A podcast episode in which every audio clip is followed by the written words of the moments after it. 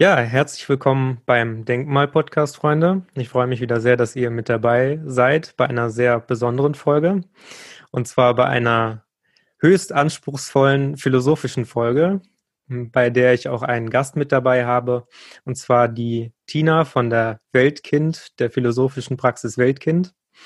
Und ähm, bevor ich jetzt zu viele Worte verliere, würde ich Sie ganz gerne bitten, Sie sich mal selber vorzustellen. Ähm, damit ihr einfach einen Eindruck bekommt, wer, wer sie ist und was sie so macht. Ähm, ja, hallo Tristan, freut mich echt total, dass du mich eingeladen hast, hier mitzumachen. Ähm, ich bin schon mega gespannt, ähm, was gleich auf mich zukommt. Ähm, ja, ich bin die Tina, ich bin 29 Jahre alt, ich bin aus Österreich ähm, und habe gerade meinen Lehrgang zur philosophischen Praxis abgeschlossen. Nebenbei mache ich noch mein Masterstudium in Philosophie, bin da auch bald fertig und ja, bin jetzt angehende, selbstständige philosophische Praktikerin mit einer eigenen Praxis, ähm, deren Name eben Weltkind ist. Und also ja, eine wahnsinnig aufregende Zeit ist das gerade für mich. Ja. Da interessiert natürlich jetzt die Zuschauer wahrscheinlich brennend, was denn so eine philosophische Praktikerin eigentlich macht. Mhm. Ähm, es ist wahnsinnig vielseitig, weil ähm, die philosophische Praxis gibt es erst seit ungefähr 40 Jahren. Ähm, also seit den 1980ern ist das aus Deutschland entsprungen, ähm, hat sich mittlerweile weltweit verbreitet, aber ist halt trotzdem immer noch eine Nische geblieben. Also es kennt irgendwie noch niemand so wirklich, ähm, obwohl die Ursprünge eigentlich bis in die Antike zurückreichen. Also das, worum es geht, ist es einfach, ähm, Philosophie wieder zu den Menschen zu bringen. Ähm, dort, wo die philosophischen Lebensfragen, die Lebenskrisen, die Sinnsuche, die Suche nach dem Selbst, all diese Dinge, ähm, die uns in der Welt uns selbst herausfordern, wo, dort hat die Philosophie wirklich Relevanz. Und darum geht es in der philosophischen Praxis, dass man wieder wegkommt von, diesem, von dieser Universität, also wurde jetzt lange Zeit die Philosophie, ähm, gerade von der Scholastik und dem Christentum, ähm, nur an der Philosophie, also an der Universität betrieben. Ähm, es wurden Texte geschrieben ähm, von Fachleuten für Fachleute. Äh, und da ist jetzt der Anspruch, einfach das wieder ähm, ja, zu den Menschen zu bringen. Und ähm, ich arbeite auch eben mit Menschen, die nicht vom Fach sind. Und das ist so richtig cool, weil ähm, ja, das einfach total Spaß macht, weil da einfach so viele neue Dinge aufkommen. Die ganzen Fragen, die man hat, diese ganzen Beziehungsprobleme vielleicht oder ähm, ja, vor allem Philo Philosophie ist ja auch eigentlich ein Thema, was jeden betrifft, beziehungsweise was mhm. jeder einfach praktizieren kann. Man kann im Alltag äh, über dieses und jenes mhm. philosophieren. Ähm, da kommt ja, da ist mir aber auch schon direkt die erste fiese Frage eingefallen, weil ähm, die Antike, äh, absolut verständlich, Philosophie war ein zentrales Element, gerade auch in der Politik. Äh, es gab ja zum Beispiel mhm. so Leute wie Seneca, die ganz zentral waren, um so mhm. römische Kaiser wie Nero zu beraten. Aber jetzt haben wir ja in den letzten Jahrhunderten die moderne Naturwissenschaft entwickelt. Und jetzt könnte man mal ja sagen, wir haben ein anderes Weltverständnis und wir haben eine viel aufgeklärtere Welt heutzutage mit viel mehr Disziplinen von Psychologie über Soziologie, über äh, ja, alles Mögliche. Was, wofür brauchen wir denn da noch die Philosophie? ähm, naja, gerade, du hast es gerade gesagt, wir haben alles Mögliche. ähm, gerade die meisten Menschen heutzutage, glaube ich, überleben, erleben sehr viel Überforderung. Ähm, gerade eben, weil wir so viele Möglichkeiten haben, so viele Angebote haben. Ähm, gerade die jungen Leute, die vielleicht gerade mit der Schule fertig sind, ähm, wissen überhaupt nicht, was sie mit ihrem Leben anfangen sollen. Es ist einfach diese Orientierungslosigkeit einfach auch da und dieses, was will ich eigentlich mit meinem Leben anfangen? Und zum Beispiel genau in solchen Punkten hat die Philosophie sehr große Relevanz, denn dadurch, dass man sich in das eigenständige Denken begibt und sich in die Selbstreflexion begibt, sich mal intensiv ähm, mit dem jeweiligen Thema auseinandersetzt, ähm, kann Klarheit geschafft werden, kann Orientierung geschafft werden. Ja? Also das ist super, super wertvoll, ähm, auch gerade für junge Menschen, aber auch ähm, für ältere Menschen, die sich eben, ich weiß nicht, Mitte 40, 50, 60 ähm, in irgendwelchen Lebenskrisen eben befinden. Ja. Und die einzigen Angebote, die es halt derzeit gibt in der Gesellschaft, ist eben vor allem die Psychotherapie oder Seelsorge oder Lebensberatung mhm. oder irgendwelche anderen Coaching-Arten, ähm, was alles wirklich super ist, dass es das gibt, aber die Philosophie stellt eben eine Alternative dazu dar, mhm. die eben nicht explizit beraten will. Also sie gibt keine Ratschläge, keine Empfehlungen. Ähm, sie therapiert nicht. Also mhm. zu mir kommen keine Menschen, die ich als krank begreife, die irgendwie aus der Norm fallen. Ähm, die therapiebedürftig sind. Genau, ja. Sondern ich bin eher der Ort, ähm, wo das Konzept Krankheit in Frage gestellt werden kann. Mhm. Was, was heißt denn das eigentlich, krank zu sein? Ähm, was heißt es, ähm, geheilt werden zu wollen und solche mhm. Dinge. Ja? ja. Und es geht einfach darum, die Menschen selbst ins Denken zu bringen, in die Selbstreflexion zu bringen und sich dadurch auch persönlich weiterzuentwickeln. Ja? Mhm. Und ich finde, das kann, kann jeder Mensch gebrauchen. Absolut, absolut. Also würdest du grundlegend sagen, dass jeder Mensch ähm, vielleicht erstmal nach dem Abi, der auch äh, ja auf Sinnsuche sich befindet, erstmal Philosophie studieren sollte zur Orientierung? Bin er, oder was, was würdest du da sagen? Muss jeder Mensch, der sich auf Sinnsuche ähm, befindet, Philosophie studieren? Ähm, absolut nicht. Also ich würde sowieso niemals solche Pauschalaussagen machen, dass für ja. jeden Mensch immer das Gleiche zutrifft. ja. ähm, nein.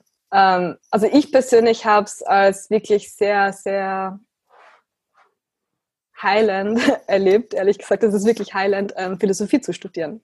Mhm. Ich habe direkt nach dem Abi äh, Philosophie studiert und es war wirklich schön und es hat mich enorm weitergebracht in meiner Persönlichkeitsentwicklung. Aber ich würde nicht sagen, dass das jeder studieren soll, weil ich finde, man kann sich auch mit Philosophie beschäftigen und man kann auch selbst philosophieren außerhalb der Universität. Ja. ja. Und dazu muss man es nicht explizit studieren.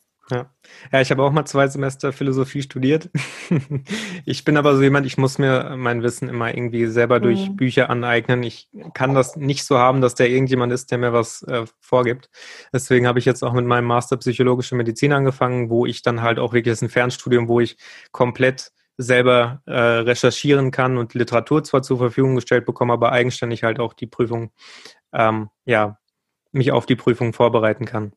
Mhm. Denkst du denn, ähm, dass Sinnsuche etwas ist, womit sich auch jeder Mensch einmal befassen sollte? Also du meintest ja, Sinnsuche ist was, ist grundlegend mhm. etwas, was irgendwie ja je, mehr kommt jetzt vielleicht in unserer Zeit. Mhm.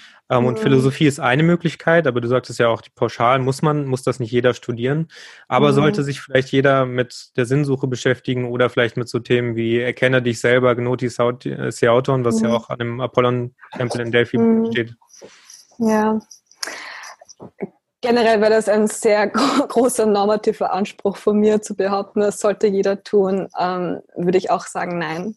Mhm. Ähm, ich finde, es macht dann Sinn, wenn es jemanden existenziell wirklich angeht und einfach das Bedürfnis da ist, okay, ähm, ich finde mich vielleicht gerade nicht so gut zurecht in der Welt, ich komme vielleicht mit mir selbst nicht so gut zurecht. Irgendwie lebe ich so vor mich hin, aber irgendwie will ich mehr, aber ich weiß nicht genau, was das ist. Ähm, es sind eher solche Fragen, die man wirklich existenziell am eigenen Leib spürt. Und dann macht es Sinn, auf jeden Fall sich damit zu beschäftigen. Mhm. Ähm, aber ich würde nicht sagen, ja, automatisch so nach der Schule mach das durch. Ja. Ähm, ja. Natürlich ähm, wäre es, sag ich mal, wäre es nicht schlecht, weil es einfach, ähm, ja, weil, weil man sich dann wirklich mal intensiv mit sich selbst auseinandersetzt. Und das ist nie schlecht, wenn Leute wirklich anfangen, selbst zu denken mhm. und sich selbstbewusster wahrnehmen und dadurch auch ähm, vielleicht umsichtiger handeln, auch in Bezug auf andere Menschen, in Bezug auf unsere Umwelt, in Bezug auf andere Lebewesen. Ähm, es ist nie schlecht, aber man kann auch niemanden dazu zwingen. Mhm. Ja, also da muss man selbst auch dazu bereit sein und einfach offen dafür sein auch. Ähm. Ja, die Bereitschaft zu philosophieren steigt ja auch, glaube ich, besonders dann, wenn man unzufrieden ist mit seinem Leben gerade irgendwie, weil man natürlich auch herausfinden möchte, was ist die Ursache dafür, dass ich leide, dass ich bestimmte Probleme habe, dass ich krank werde, etc. Ähm, was, was sind so denn, womit kommen denn die Kunden so zu dir? Was würdest du sagen, sind so die Hauptprobleme in unserer Gesellschaft? Mhm. Oder nicht, man kann ja jetzt nicht sagen, mhm. deine Kunden sind eine, eine, repräsentative Widerspiegelung unserer Gesellschaft, aber wo kommen, was sind so die Probleme deiner Kunden? Mhm absolut, ist absolut nicht repräsentativ, weil interessanterweise zieht man noch immer die Kunden an mit den Themen, die man irgendwo selbst gerade hat. Also das ist mhm. auch das Gesetz der. Resonanz ein bisschen sehr stark aufgefallen. Ähm, es sind vor allem Themen eben Selbstfindung, Selbstsuche. Wer bin ich eigentlich? Was will ich vom Leben? Sehr viele Menschen mit Zukunftsängste. Diese Ungewissheit, diese Unsicherheit. Oh Gott, was ist, wenn ich nie mein persönliches Ding finde, was mich wirklich glücklich macht. Was ist, wenn ich nie wirklich glücklich und zufrieden werde in meinem Leben? Ja? Das ist sehr, sehr stark. Ähm, und auch Menschen, die unter Leistungsdruck leiden. Und äh, ja, ich sag mal, das sind sehr viel die Ansprüche unserer Leistungsgesellschaft, auch dieses Selbstoptimierung, immer weiter, immer höher, immer schneller, immer besser ähm, und dabei auf Strecke irgendwie kaputt gehen. Bis hin zu Depression, Burnout, eben Überforderung. Ähm, also diese Themen, da habe ich mich auch in meiner Masterarbeit eben darauf spezialisiert, dass ich das auch nochmal ähm, theoretisch untersuchen möchte, was da eigentlich so genau dahinter mhm. steckt. Aber es ist interessant, dass ich dann genau diese Menschen noch anziehe. Mhm. Was war das genaue ähm, Thema deiner Masterarbeit? Ähm, ich untersuche das Verhältnis von der Selbstoptimierung zur Selbstsorge nach okay. Michel Foucault. Ja. Ah, okay. Also das sind so die zwei Konzepte, wo ich so das Thema ein bisschen der Fremdbestimmung und im Gegensatz dazu die Selbstbestimmung ähm, mhm. so gegeneinander sehe, aber so einfach ist es eben nicht. Es ist immer weder schwarz noch weiß und da versuche ich eben genau zu schauen, ähm, ja, wie, wie sind so das Verhältnis? Was sind denn die Dinge, die uns wirklich unter Druck setzen? Was sind die Dinge, die uns gut tun? Und ja, genau. Okay. Und du hast ja auch, ähm, bietest ja auch, glaube ich, ein Mentoring-Programm an für deine, für deine Kunden. Wie lange, wie lange geht das und was, was machst du da in der Regel so, damit die Leute vielleicht auch einen Eindruck bekommen, was sie mhm. bei dir erwarten können? Genau, also das startet jetzt ab November für sechs Monate und dafür nehme ich auch echt nur fünf Menschen, ähm, weil ich nenne das ganze Leben lernen eine Reise zu dir selbst. Ähm, da starte ich mit jedem Menschen Einzelgespräche über diese sechs Monate, aber eben auch in einer Gruppe. Das heißt, jeder startet mit sich selbst, aber auch die Reise in so einer kleinen Gruppe, um halt auch nicht allein zu sein. Und da wird es halt eine Mischung aus Einzelgesprächen und Gruppengesprächen geben. Und im Grunde geht es darum, ähm, den inneren Kompass herauszubilden. Ähm, mhm. ähm, es ist total schwer, irgendwie das so auf den Punkt zu bringen, worum es geht, aber geht darum, eigentlich die eigene Selbstbeziehung zu stärken, um, weil wenn du mhm. in dir selbst die Orientierung hast im ja. Leben, wenn du weißt, wer du bist, was du willst vom Leben, ähm, wenn du dich auch abgrenzen kannst von den Meinungen und Erwartungen anderer Menschen und von der Gesellschaft, wenn dir das nicht mehr so unter die Haut geht, sondern du einfach hier auch voll an Selbstwert und Selbstbewusstsein gewonnen hast, ähm, dann hast du so eine innere Verankerung in dir selbst. Und dann hast du diesen inneren Kompass, der dich einfach durchs Leben navigiert und wo dich auch nichts mehr so leicht aus der Bahn werfen kann, wo dich nichts mehr so leicht umhauen kann, egal was jetzt draußen passiert im Äußeren in der Welt. Und da biete ich eben ein Programm an, wo wir wirklich sehr stark an der eigenen Selbstbeziehung arbeiten. Auch sehr stark Selbstfürsorge kommt damit hinein, eben das nach Michel Foucault habe ich eine eigene Methode entwickelt dafür. Und wir werden so ungefähr alle Lebensthemen abarbeiten, die es gibt.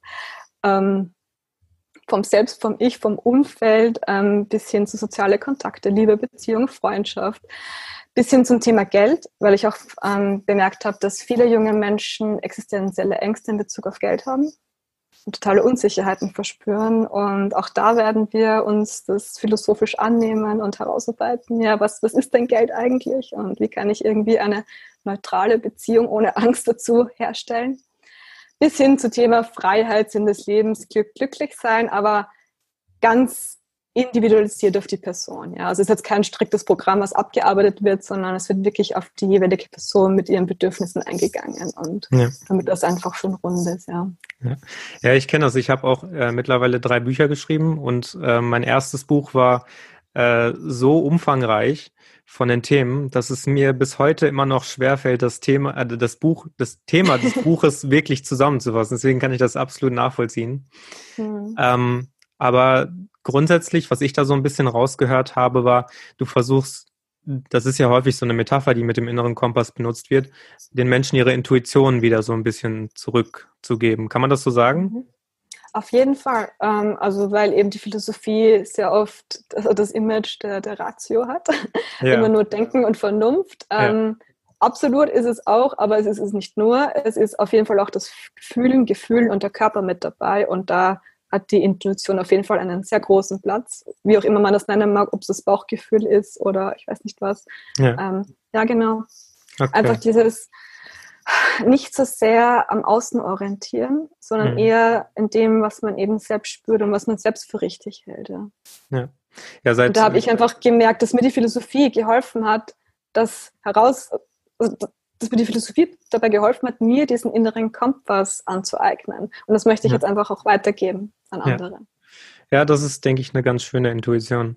Und ähm, ich kenne das. Ich kann das auch absolut nachvollziehen, was du gerade meintest, dass die Philosophie immer so ein sehr ähm, mhm. so ein Vorurteil hat, es ist sehr rational ausgerichtet, wobei er eigentlich schon seit, seit Kant, seitdem er seine Kritik an der reinen Vernunft veröffentlicht hat, eigentlich schon so ein Shift, es wieder so ein, so ein Umbruch gab, dass die Philosophen weggegangen sind. Nach kam ja auch dann irgendwann der Idealismus mit ähm, mhm. Schelling zum Beispiel, wo dann auch zum ersten Mal so wirklich so ein bisschen die esoterischen Elemente mit äh, hineingekommen sind in die Philosophie. Nichtsdestotrotz sehe ich häufig das Problem an der Philosophie, ähm, dass die Philosophie ja ein, eigentlich ein sprachliches Mittel ist. Also es ist, ähm, es, es versucht quasi Erfahrungen durch Worte zu vermitteln, verzettelt mhm. sich aber ganz häufig darin, dass die Philosophie zu sehr darauf pocht, diese, diese, dass die Worte korrekt sind, anstatt dass wirklich gesagt wird, ähm, es kommt auf die Erfahrungen im Leben des Menschen an. Ähm, wie, wie siehst du das? Versuchst du auch die Menschen mehr zu den Erfahrungen anzuleiten und wie machst du das? Weil das, weil man ja häufig an Grenzen einfach stößt. Mhm. Sehr, sehr umfangreiche Frage. Ja. Ähm, ja, das stimmt. Ähm, ja, ich kann hier nur eigentlich auch von meinen eigenen Erfahrungen sprechen, die ich gemacht habe. Also für mich ist Philosophie, das ist eben das Thema, auch was ich vorgeschlagen habe, eben nicht nur ähm, ein sprachliches Mittel oder ein, ein, Mittel der Vernunft und des Denkens, sondern eigentlich eine gesamte Lebensform. Ähm, Philosophie, sich eine philosophische Haltung anzueignen, also dieses Streben nach Weisheit, nach Seelengröße, nach Gelassenheit, nach Seelenruhe. Also da bin ich halt auch sehr stark in der antiken Philosophie, ähm, die das sehr ver vertreten hat, dass das so, ähm, ja, dass es darum geht, eine, eine, eine Haltung zu entwickeln zum Leben und ähm, eine ethische Haltung, ähm, die sich in allen Lebensbereichen ausströmt mhm. und, und zurückströmt und finden lässt. Also es ist nicht so, dass ich ähm, die philosophische Praktikerin, wenn ich ähm, hier gerade mit dir spreche oder ein Kundengespräch führe, sondern ich bin philosophische Praktikerin, ich bin Philosophin ähm, jeden einzelnen Moment meines Lebens, ähm, weil ich ähm, diesen Ethos, nennt sich das, also mhm. dieses ähm, ursprünglich griechisch, griechisch Sitte, Gewohnheit, also diese innere Haltung entwickelt habe, die mich durchs Leben trägt. Ja, ja. und dadurch ähm, einfach ständig auch diese, also Philosophie erfahre. Ja. Im Alltag, ja. Ich weiß nicht, ob das jetzt so wirklich konkret deine Frage doch, beantwortet hat. Doch. Sie hat es tatsächlich in dem Sinne beantwortet, dass ich darauf hinaus wollte, ähm, dass du klar machst, und das hast du klar gemacht, dass ähm, die philosophische Denkensart gleichzeitig auch zu einer inneren Haltung führt, was du ja mhm. auch mit deiner ähm, philosophischen Praxis versuchst anzuregen. Und alleine mhm. diese ha Haltung, anderen Menschen als Vorbild sozusagen zu dienen, ähm, regt zur Nachahmung an. Also dass andere Menschen sagen, oh, ich sehe da ja was, äh, dieser mhm. Mensch scheint aus irgendeinem Grund zufrieden zu sein und ich möchte möglicherweise von ihm lernen oder möglicherweise kommt er besser mit bestimmten äußeren Umständen klar als ich. Ich möchte von mhm. ihm lernen. Und da setzt ja auch die mhm. Philosophie dann wieder an, ähm, dass sie sagt, ständige Selbsterkenntnisse, ständige Selbstüberprüfung, Anpassung der Lebensweise und ähm, ja, mhm. einfach Anregungen zur Veränderung der Gedankenwelt. Ganz ja. genau, ja. Wahrscheinlich. Okay. Ähm, ich würde jetzt gerne noch äh, ein Zitat geben und würde gern deine Meinung dazu wissen, weil das ist äh, einer meiner, meiner Lieblingsstellen bei ähm, Khalil Gibran aus seinem Buch. Ähm, ich weiß gerade nicht mal, ob es der Wanderer oder der Poet ist. Mhm. Ähm, ich lese es dir einfach vor und du sagst, was dir dazu einfällt oder was dir in den Sinn kommt. Vielleicht fällt dir auch nichts ein, ist auch okay. Aber das würde ich gerne an dieser Stelle einmal mit einbringen. Also, es traf einmal ein Philosoph einen Straßenfeger, der gerade seiner Arbeit nachging. Der Philosoph sagte zu dem Straßenfeger, ich bedauere dich. Hart und schmutzig ist dein Tra Tagewerk. Worauf der Straßenfeger antwortete, vielen Dank, Herr, aber sage mir, was für eine Arbeit hast du? Der Philosoph antwortete, ich studiere des Menschen Geist, seine Taten und sein Verlangen. Da fuhr der Straßenfeger fortzufegen und sagte mit einem Lächeln, ich bedauere dich auch. Ja, da steckt so ein bisschen eben die Diskrepanz zwischen Leben und reiner Theorie drinnen. Ähm, ja. Die eben versucht, die für also hier meine Katze wieder im Weg. ähm, die versucht, äh, also wo eben versucht, die philosophische Praxis die Brücke zu schlagen. Ja, und total schön. Ich musste auch irgendwie gleich an Momo denken von Michael Ende. Da gibt es ja auch mhm. so eine tolle Szene des Straßenfegers, ähm, wo es dann einfach darum geht, dass der Schritt für Schritt immer nur einen Feger macht und den nächsten Schritt geht, aber einfach immer total im Moment ist, im Augenblick ist und ähm, glücklich ist auch irgendwie in diesem Moment. Und also da steckt auch total viel Philosophie drin. Ähm, dieses, ähm, also das, die zeitliche Komponente, ja, wo, wo, wo finden wir eigentlich unser Lebensglück? Das finden wir weder in der Vergangenheit noch in der Zukunft, sondern immer nur jetzt im Moment, weil es ist eben das Einzige, ähm, was wirklich real ist, ähm, was auch in unserer Macht steht und was wir auf irgendeine Art und Weise beeinflussen können. Alles andere ist nicht in, in unserem Bereich, den wir irgendwie kontrollieren können. Ja. Ähm, und ja, es ist total wichtig, diese Verbindung zu schaffen zwischen ähm, Denken und Leben. Und ja, das führt eigentlich eher auch darauf zurück, was ich vorher gesagt habe. Ja, nicht nur ja. eben an der Universität zu sitzen und nur Philosophie zu studieren, studieren oder einen Text zu schreiben, den, den dann abzugeben und dann irgendwie, das war's dann, sondern ähm, es geht auch darum, all das Wissen, das man sich aneignet, mit dem man sich beschäftigt. Ähm, man kann noch so viel sich Wissen aneignen, es bringt einem nichts, wenn man nichts daraus macht, wenn man nichts daraus lernt, wenn man, wenn das Wissen mit einem selbst nichts macht. Ja. ja. Deswegen habe ich auch nie studiert, ähm, um mir irgendeinen Titel anzueignen, sondern es war immer für mich Persönlichkeitsentwicklung. Ich habe immer versucht, auch ähm, ich habe immer auch die ganzen Kurse besucht, ähm, die wirklich auch für mich einen praktischen Nutzen hatten, die ich auch in meinem Leben anwenden konnte. Ja? ja. Also ja. Aber hattest du trotzdem, hattest du trotzdem Lektüren in deinem Studium oder auch vielleicht außerhalb, wo du gesagt hast, das war so ein tolles Wissen, das hat mich direkt dazu angeleitet, irgendwas anders zu machen. Vielleicht auch für die Zuschauer, das irgendwelche Namen? Hast du irgendjemanden, wo du sagst, du hast Foucault gerade schon erwähnt, irgendjemand, der dich so mhm. inspiriert hat, äh, das auch auf jeden Fall weiterzumachen, was du davor hattest?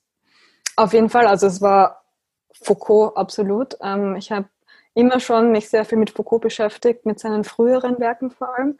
Ähm, und bin dann vor zwei Jahren ungefähr aber auf seine, sein Spätwerk gestoßen, also da, wo er, worum er sich eben der Sorge um sich widmet und den ganzen Selbsttechniken einfach ähm, versucht herauszufinden, wie hat sich unser Selbst ähm, historisch auf den verschiedensten Art und Weisen immer wieder konstituiert. Also wie, wie machen wir uns eigentlich zu den Selbsten, die wir sind?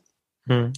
Ähm, und das hat mich gerade zu einer Zeit ähm, getroffen, wo es mir halt auch selbst nicht so gut ging, wo ich halt selbst sehr stark eben unter dieser Überforderung gelitten habe, unter diesem Leistungsdruck.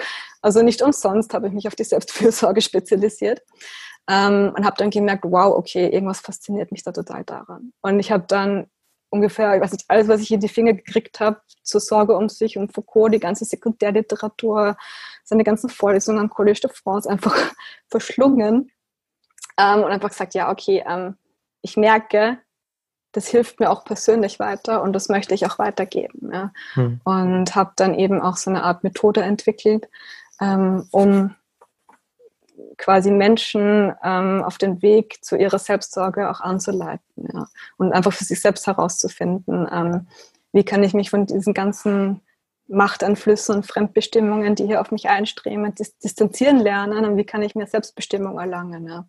ja. Und ja, diesen Weg gehe ich jetzt auch noch weiter und bin sicher noch lange nicht fertig, aber das ist sicher was, was ein großer Umbruch in meiner, in meiner philosophischen Karriere bis jetzt war. Ja. Foucault war der größte. Gab es noch irgendwelche Einflüsse oder war das, wo du sagen würdest, es war das Hauptwerk? Mhm. Ähm, ja, ganz am Anfang war es Nietzsche sehr stark. Ähm, ja, ich hatte das höre ich auch oft. ähm, ja. Das war aber, das ist schon länger her. Ähm, habe mich einfach wahnsinnig Nietzsche total in seinen Bann gezogen und fasziniert. Ähm, ja, ich hatte bis zu dem Zeitpunkt immer mit Religion sehr gehadert. Ich wusste irgendwie nicht, ja, okay, ähm, Christentum, Gott gibt es das, gibt es nicht, ich bin mir nicht so sicher. Und dann kam Nietzsche und dann habe ich auch den Antichrist gelesen und gehört. Und ja. Ähm, ja, ganz ehrlich zu sein, das hat mich total beeinflusst. Und dann war es für ja. mich einfach glasklar, okay, ich bin da total bei Nietzsche. Ja. ja. Dann die spannende Frage direkt hinterher, bist du denn jetzt noch gläubig, beziehungsweise du musst ja nicht religiös sein, aber möglicherweise mhm. bist du spirituell, beziehungsweise freigläubig. Du glaubst halt mhm. halt für das, das, was du für dich glauben möchtest. Mhm. Also ich glaube, ist auch ein Riesenthema. Ähm, ich glaube auf jeden Fall nicht an Gott. Also mhm. ich bin eher Atheistin, wobei, wenn man philosophisch konsequent sein will, müsste man eigentlich eher Agnostikerin sein. Mhm. ähm, aber ich habe einen sehr starken Glauben in mich selbst und an meinen inneren Kompass entwickelt. Also das hört sich jetzt vielleicht total kitschig an, aber mhm. in, in diesem, ja, einfach darin, dass ich meinen Weg gefunden habe, dass ich weiß, wer ich bin, wohin ich möchte und dass ich da auch voll dem Prozess vertraue, der mich da auch einfach trägt. Also so ein bisschen der, der Glaube in den Flow meines Lebens. Ja. ja. ja. Und da ist auf jeden Fall im letzten Jahr eine spirituelle Ebene dazugekommen, die ich bis dato auch eher skeptisch betrachtet habe, eben weil ich mhm. immer so ein bisschen abgeneigt war von dem Religiösen. Aber ähm, ich habe jetzt gelernt, dass Spiritualität und Religiosität auf jeden Fall zu trennen sind und mhm. ähm, ja. dass Spiritualität eigentlich nur ähm, eine geistige Komponente beschreibt ähm, und wir auch alle geistige Wesen sind und ähm, ja, habe jetzt auch gelernt, das anzunehmen für mich und, und ähm, sehr tolle Dinge daraus gezogen. Wodurch kamst du, wenn ich fragen darf? Ähm, ja, eigentlich der Weg jetzt in die Selbstständigkeit. Okay. Ähm, da Selbstständigkeit ähm, nicht nur beinhaltet, sich beim Finanzamt melden und einen Gewerbeschein zu mhm. lösen, sondern ähm, die gesamte Auseinandersetzung mit sich selbst. Ja. Ähm, ja, und auch mit dem Thema Geld und mit dem Thema Erfolg und eben dieser Glaube an sich und Selbstzweifel und all das ähm, da hilft es schon sehr, sehr viel, zum Beispiel auch zu meditieren und einfach mehr bei sich selbst herauszufinden. Und da habe ich gelernt, einfach noch einmal neben der Philosophie auf eine ganz andere Art und Weise auch an mir selbst zu arbeiten. Und ja. das ist total schön. Ja, liebe Tina, dann danke ich dir erstmal an dieser Stelle für das sehr sympathische und äh, einsichtige Interview. Ähm, vielleicht magst du noch zum Abschluss etwas an die Zuschauer sagen, ähm, wo sie dich finden können oder vielleicht ein paar abschließende, abschließende Worte an sie. Ja, super gerne. Also ähm, ich bin auf Instagram oder Facebook ähm, unter Philosophie Weltkind zu finden. Ähm, würde mich total freuen, ähm, wenn ihr mir hier folgt. Ähm, ich bin, egal ob es jetzt ähm, um persönliche Fragen geht oder philosophische Fragen geht, immer sehr, sehr gerne da und auch an Austausch interessiert.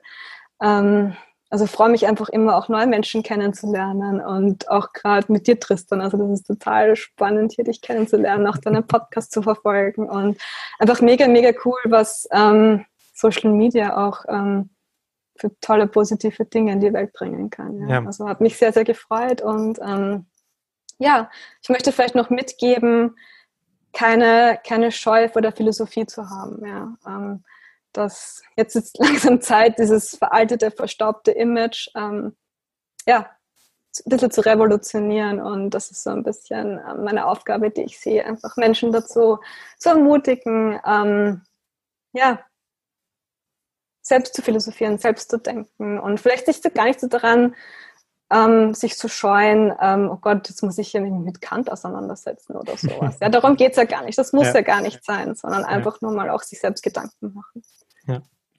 Ja, sehr schön. Und ich glaube, da bist du auch auf jeden Fall das richtige Vorbild, um dieses verstaubte alte Image endlich mal loszuwerden. Und ich denke, dass du viele Leute positiv beeinflussen wirst. Von daher danke nochmal und ähm, wie immer, wenn ihr Fragen habt, könnt ihr auf ähm, meine Webseite gehen, tristanstrivium.com oder auf die Instagram-Kanäle.